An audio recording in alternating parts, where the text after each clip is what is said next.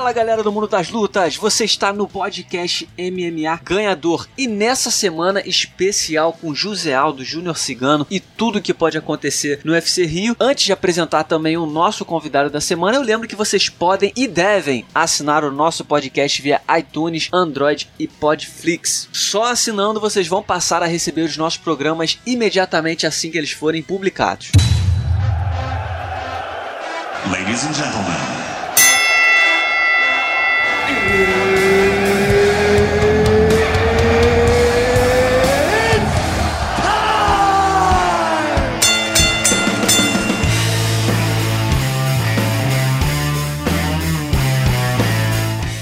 Das Lutas, nessa semana a gente recebe mais uma vez aqui no podcast MMA Ganhador o Guilherme Cruz, correspondente do site MMA Fight aqui no Brasil. Gui Cruz que tá falando com a gente direto do aeroporto, né? Ele que é brasileiro, vive aqui no Rio de Janeiro, mas tá indo para tirar férias. É isso mesmo, Gui Cruz? Pois é, meu amigo. Primeiro é um prazer participar do podcast, é sempre uma honra.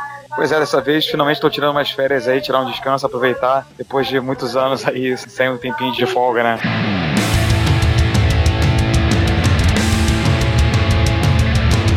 Então, mas antes de você tirar suas férias, a gente tem o prazer de te receber aqui a gente queria conversar sobre alguns assuntos importantes do mundo das lutas. O primeiro deles, o UFC enfim confirmou oficialmente o retorno de José Aldo, que vai enfrentar Jeremy Stephens no UFC Canadá. Gui, o que, que você pensa a respeito dessa luta? Era uma, uma luta que já tinha sido divulgada há um tempinho atrás, a gente só tava esperando ali a oficialização, né? Mas o que que diz para você é o UFC confirmar essa luta do José Aldo contra o Jeremy Stephens? É um cara que é agressivo, né? Não é cachorro morto que o José Aldo vai pegar aí para voltar ao caminho das vitórias, mas é uma luta interessante que pode de repente forçar o José Aldo até a motivação que a gente sabe que ele precisa, né? Como é que você vê essa, essa luta entre o Aldo e o Stephens? Eu acho a luta muito interessante por diversos aspectos, né? porque ela, ela mostra que o José Aldo ele não ele tá saindo daquele pelotão de disputa de cinturão, né? Porque ele viveu a vida inteira e é bom até para ele, né? Porque ele não tem por que o Zé Aldo ser colocado de novo diante de um matador, um top 3 para talvez sofrer uma terceira derrota seguida, né? Coloca ele contra um cara bom, um cara duro, não vai colocar o Zé Aldo contra um ninguém, mas coloca alguém de um pouquinho, um pouquinho mais embaixo no ranking para ele ter uma, uma vitória e ter uma, uma, um estímulo, uma motivação a mais para continuar se é isso que ele pretende na carreira, né? Se é continuar e ir atrás do cinturão de novo, né? Que é o que parece que ele quer, né? É, agora essa luta vai acontecer no dia 28 de julho lá no Canadá, como você bem lembrou, né? Acho que vai ser a primeira luta do José Aldo não válida por título nos últimos, sei lá, acho que se eu não me engano são oito anos. Desde 2009. Ah. 2009, né? É, é, é, muito tempo. Mas ainda assim, se eu não me engano, é a luta principal, então vai ser uma luta de cinco rounds. Não, não, vai, vai ser a luta principal, é a luta de três rounds. Qual que é a luta principal desse evento? Eles não divulgaram ainda. Ainda não divulgaram, né? É, confirmaram agora a Ioana com a Tisha Torres também, mas enfim, ainda devem divulgar uma luta principal para esse evento. Mas mais legal ainda, então, que o José Aldo vai ter a oportunidade de lutar três rounds, que é algo que ele não, não tá acostumado, né? Depois de tanto tempo lutando pelo título. Mas que a pergunta que eu te faço é a seguinte: qual é o seu palpite? Você acha que realmente a gente vai ver o José Aldo naquele piloto automático, meio que só cumprindo tabela, sem aquela grande motivação? Ou você acha que talvez um, enfrentando um cara como o Jeremy Stephens, sem aquela pressão, a gente vai conseguir ver o José Aldo do passado, né? Que a gente sente falta? Olha, eu espero que a gente veja o José Aldo do passado, né? Que o José Aldo agressivo, mas inteligente, o cara que não faz, que não entra numa luta só bota boxe, né? Como ele tem feito nos últimos anos. É um cara que usa o chute, um cara que usa a queda se for necessário, um cara que sabe que ele é um faixa preta de jiu-jitsu. Ele, ele, tem muitas alternativas para ficar só fazendo boxe, que é o que ele fez nas últimas lutas. Se ele for trocar a mão com o Jeremy Stevens, o cara é muito duro. Ele aguenta a porrada e ele bate muito pesado. Tipo, a gente pode considerar que o Jeremy Stevens tem um punch mais pesado do que o Zé Aldo, de um soco único no nocautear alguém. O Zé Aldo ele não tem esse soco de, não, de um soco apagar a pessoa. Ele ganha no volume, ele ganha na violência, ele vai desgastando a pessoa durante muito tempo. Eu espero que o Zé Aldo ele não seja teimoso de entrar e fazer boxe como ele tem feito nos últimos tempos, né? Ele deu uma entrevista pro combate dizendo que vai voltar o Zé Aldo do chute, vai usar o chute, mas ele disse a mesma coisa antes da revanche com o Max Holloway e não exatamente, usou. Exatamente, exatamente. Então, eu não sei o que esperar realmente dele, né? Se ele vai realmente usar mais armas ou se ele vai tentar repetir esse discurso, mas na hora H é, a vontade dele de fazer sua boxe vai pesar, né?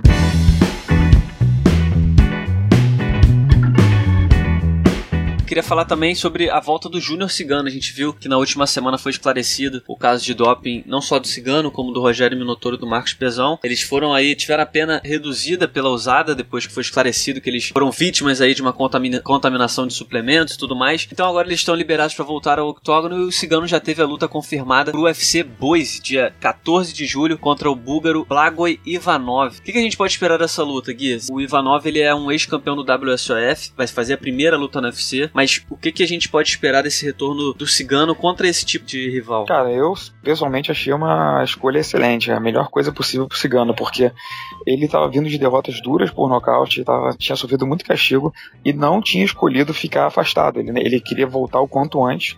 O UFC colocou ele para enfrentar o Francis Engano, que é o cara, talvez, um dos, um dos caras que bata mais pesado da, da, da divisão, né? Então, ele voltar contra o, o, o Engano naquele momento, eu achei que era o maior erro que ele, que, que, ele poderia cometer. Só que o lutador, ele acha que, não, eu tenho que voltar o quanto antes, que eu preciso vencer. Ele quer se livrar daquela coisa de vir de derrota, né? É, ele quer lavar a alma, né? Então, ele comete erros por teimosia, às vezes, né? Então, esse caso todo com a, com a usada horrível para a imagem dele, muito ruim.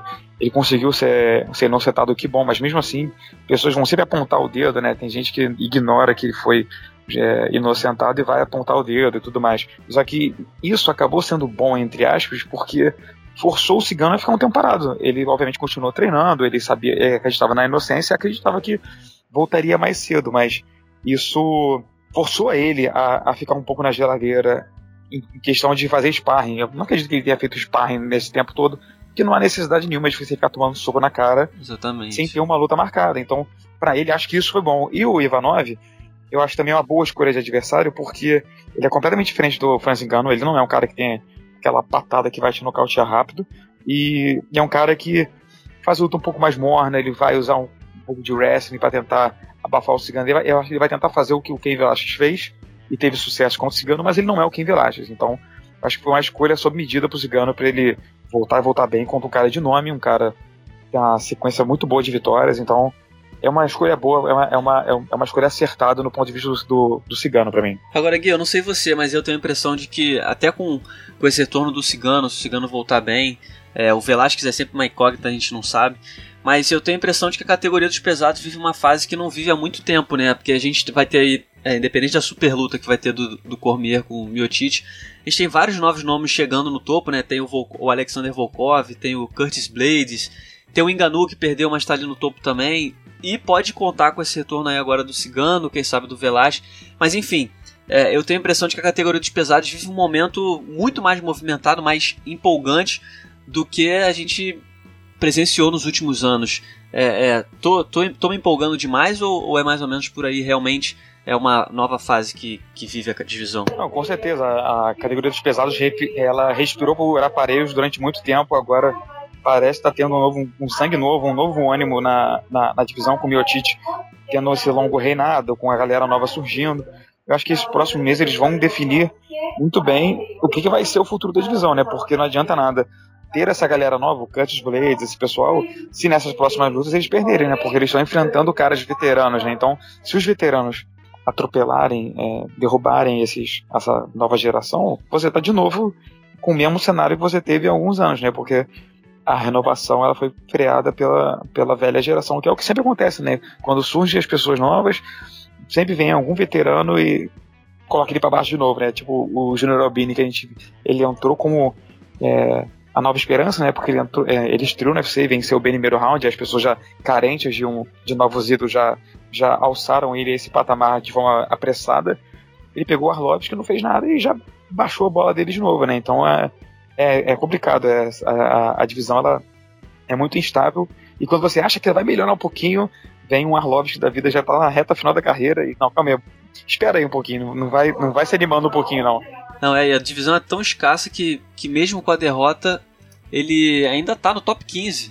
Algo inacreditável. É, o Júnior Pinto, ele, ele perdeu e, e, e, vai enfrentar um top 10 agora. Não faz sentido nenhum. É, exatamente. Não, faz sentido porque a divisão, é, esse é o momento da, da, da divisão, né? Mas para ele é, é, é, ótimo isso, né? Mesmo em derrota, uma, uma luta horrível, ele tá ainda tendo a chance de, de enfrentar um top 10, né?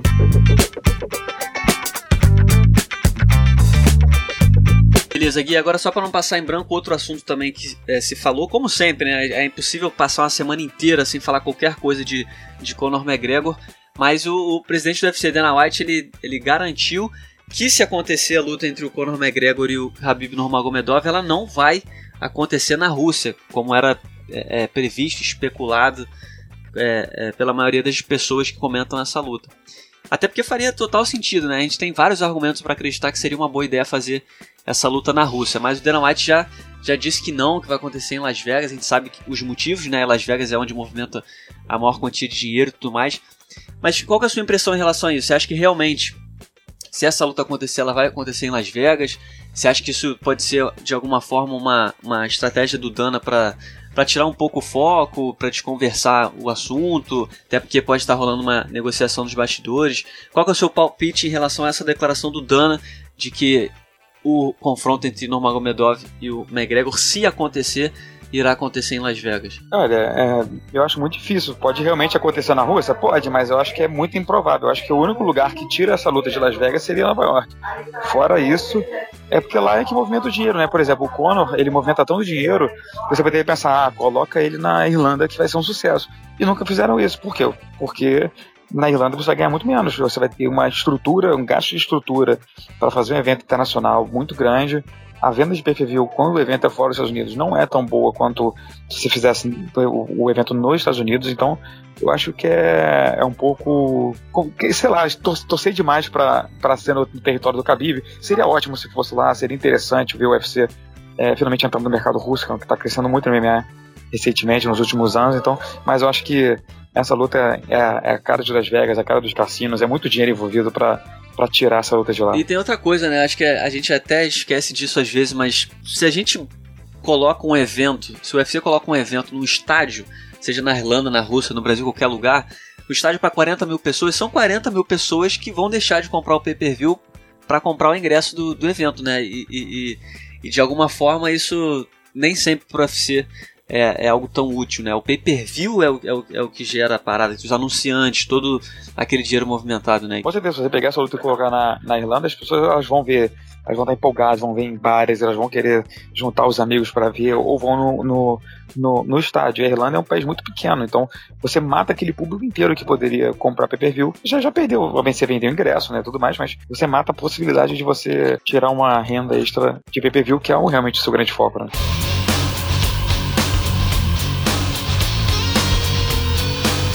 Agora, pra gente finalizando o nosso papo, a gente tem na semana que vem o UFC Rio, que vai acontecer na Arena da Barra. A gente vai ter aí a luta principal da Amanda Nunes contra Raquel Pennington. Tem Vitor Belfort contra Lyoto Machida. Mas antes eu queria falar sobre Mackenzie Dern. Mackenzie Dern é uma. A gente está chamando ela de americana brasileira, né? Ela é americana, mas gosta de balançar a bandeira do Brasil porque tem uma ligação muito forte, é filha de brasileiro e tudo mais. A Mackenzie ela, ela vai fazer a segunda luta no UFC. Vai ser a primeira vez dela no Brasil já, que ela pediu essa luta no UFC Rio. E ela já foi alçada aí as lutas principais, né? Ela vai enfrentar Amanda Cooper, não é nenhuma luta assim espetacular de tops da categoria, mas talvez diante da, da, da baixa procura pelo evento ou até uma forma de promover melhor o UFC Rio, a organização já jogou ela lá pra cima, ela, ela vai fazer a terceira luta principal, ela só tá atrás ali do, do Jacaré, do Gastelum e da Amanda e da Pennington. Queria saber como é que você vê essa, essa ação do UFC. Você acha que eles estão acertando em realmente promover a Mackenzie dessa forma? Porque de fato é uma aposta, né? Ela é jovem, é, é bonita, é talentosa, tem todo esse potencial a ser explorado. Ou você acha que talvez é, é a organização pode estar queimando um pouco a largada com ela? Olha, eu, eu, eu acho que eles estão mandando bem, porque é uma luta que o estilo casa bem para ela. Ela não está entrando contra uma mulher muito melhor que ela, é muito mais experiente que ela. E, e ela está sendo colocada no, no, no card principal, acho que é também para é, construir um ídolo, né? Que nem fizeram com Borrachinha, já, já, já colocando ele num, num card principal, já para levantar, é, transformar ele numa, num, num futuro ídolo, e para vender o PPV nos Estados Unidos, né? Porque ela deu uma boa audiência lá nos Estados Unidos na, na estreia dela. Não foi PPV, mas a, os números dela atraem quando você escreve matéria sobre ela, são números. A, a, a resposta do, do, do, público é muito boa, então colocaram ela no PPV, no PPV para ver se dá uma força mais, né? Porque card de PPV no Brasil vende muito mal lá fora nos Estados Unidos vende muito mal. Por mais que você faça um grande card, que nem foi evento de Curitiba, cheio de estrelas, disputas sobre um peso pesado, ele vende mal lá fora. O único que não vendeu mal foi o que teve a Ronda contra a Beth Corrêa. que foi aqui no Rio. Foi no que vendeu bem mesmo. Pode ser porque tinha Honda, né? Se não tiver, paciência, não vai vender bem. Então, tentam colocar essa, essa, essas figuras que são potenciais é, ídolos, potenciais vendedores de pay-per-view, de, que dá audiência. Então, para ver se dá uma, um, um, levante nos números, né? E Gui, de que lado você tá? A gente tem. É, é, é galera do mundo das lutas tem, tem. Acho que tenho percebido dois, dois lados aí. Tem a galera que tá realmente empolgada, né? Porque depois de muito tempo a gente vai ter é, é uma disputa de cinturão nova no Rio, né? Não é sempre José Aldo, aquela coisa. Vai ter uma disputa de cinturão nova, vai ter Lioto contra Belfort, que é uma luta independente da situação da carreira deles, são dois ex-campeões, dois brasileiros que vão se enfrentar. É a última luta da carreira do Vitor. A gente tem o Ronaldo Jacaré aí é, lutando por uma chance pelo título contra um, um, moleque novo que é o Kelvin Gastelum, tem a Mackenzie Dern e vários outros nomes brasileiros. Tem essa galera que tá empolgada com isso tudo, mas tem a galera que não, não tá tão empolgada, que acha que é fogo de palha, não é, esse card não é isso tudo, é, tá sendo superestimado e tudo mais. Quer saber de você, você realmente acha que esse card merece valorização depois de tanto tempo? Ou o UFC podia ter feito algo melhor? Olha, eu acho que o card tá legal, mas ele não é realmente espetacular de outro mundo, mas pro povo brasileiro é um card que tá interessante, tem mais posição Tron. Como, como você falou, não é o José Aldo de novo, né? Que toda hora o UFC Rio é, traz o José Aldo, porque é aquela carta na manga que vende. É o mais simples, entendeu? O mais fácil de ser feito. E acho que foi fugindo um pouco do lugar comum. É, excelentes lutas individualmente, assim, excelentes lutas. Eu não tô lá, nem, nem do lado super empolgado com o card e nem com o lado frustrado achando que poderia ser melhor. Eu tô no terceiro lado, que é o lado triste de não que eu não estarei no Rio para poder trabalhar e, e, cobrir esse evento, porque eu tava porque, porque tem lutas legais. Eu, eu, eu não gosto de não ir no evento, né? Quando, quando o evento é no Brasil, eu gosto sempre de estar presente, trabalhar. Infelizmente não vou, não vai ser possível nessa, nessa vez, né? Mas, mas acho que vai ser legal. Acho que quem for no, na arena, ou então quem, quem assistir de casa vai, vai ficar, ficar feliz porque será uma, uma boa noite de lutas, né? Se, vai, se, se será boa pro Brasil no fim das contas, já eu, eu não sei, mas é, eu acho que vai ser uma, uma, uma, boa noite de lutas. Mas olha, eu acho que isso foi falha sua. Você, quando fechou a sua viagem, você tinha que ter mandado um WhatsApp pro Dana White avisando para ele mudar essa data do, do UFC Rio. E aí poder dar tudo certo, porque você vai estar viajando, mas você vai assistir, né? Ou não? Ou é férias mesmo? Cara, então, é, eu fechei em novembro, né, cara? Então eu não fazia ideia de que dia seria, né? Quando começou a surgir papo de UFC Rio, é, o plano inicial era dia 26 de maio, então eu chegaria na hora exata, perfeito, assim, mas infelizmente eles adiantaram um pouco e caiu no meio das minhas férias. Eu vou estar em Barcelona no dia do evento. E o fuso horário é muito ruim. O evento já, já é tarde pro Brasil. Quem é do Brasil e vai assistir o evento, ele termina muito tarde. E lá, acho que é 4 ou 5 horas na frente. Então, o evento ele vai terminar. A, a, o card principal, por exemplo, ele vai começar uma da manhã, talvez até mais, ou duas, três da manhã. É impossível, cara. Eu não vou conseguir ficar. A não ser que eu esteja já, já num bar bebendo e esteja na televisão, aí eu assisto, mas. Pô, senão vai ser impossível assistir. Vou mais é acordar de manhã e ver as lutas no celular, no Combat Play. Não sei nem se eu vou conseguir assistir lá fora, né? Porque tem limitação de território, mas tentar assistir de alguma forma, mas pelo menos ver os resultados. Mas ao vivo acho que vai ser difícil dessa vez, infelizmente. Tá certo, Gui. Agora, Gui, pra encerrar o nosso papo, só queria saber qual qual desse evento todo é a luta que, que mais te interessa? É a luta que você acha que é mais importante, assim, é, é, de saber o que, que vai acontecer, que, que vai ter uma repercussão maior no futuro? Qual que é a luta que, que mais te deixa curioso para saber o que, que vai acontecer? É, eu acho que tem duas lutas por motivos diferentes, né? Uma é a luta da, da Amanda, porque se, perder, é, cai em planos dela contra Chris Borg, o Brasil perde mais um cinturão, perde força, ela que tá, tem, tem carregado esse cinturão há muitos anos, né? Então, o Brasil perde essa força por esse motivo, essa luta é muito importante pro Brasil. Mas eu acho que, em termos de futuro próximo, assim, o fundamental, a mais importante seria a vitória do Ronaldo Jacaré contra o Kevin Gaston, porque é, se ele vencer, ele pode ser o próximo a disputar o cinturão, né? Acho que seria lógico que ele disputasse o cinturão, mas lógica e jacaré e cinturão não são coisas que caminham, infelizmente, dentro da UFC, né? Então, é, Infelizmente para ele não é certo, mas acho que seria justo e acho que lutas com ramificações mais próximas assim é essa. Tem a do Belfort também, né? Porque o que será que vai acontecer se o Belfort vence essa luta? Renova com o UFC, vai, ele vai pro Bellator, ele vai fechar com a Rússia, tem muita coisa. Essa luta, esse, esse card tem várias lutas interessantes pela, pela luta em si e, pelo, e, e, e pelas ramificações do que, que pode acontecer depois, né?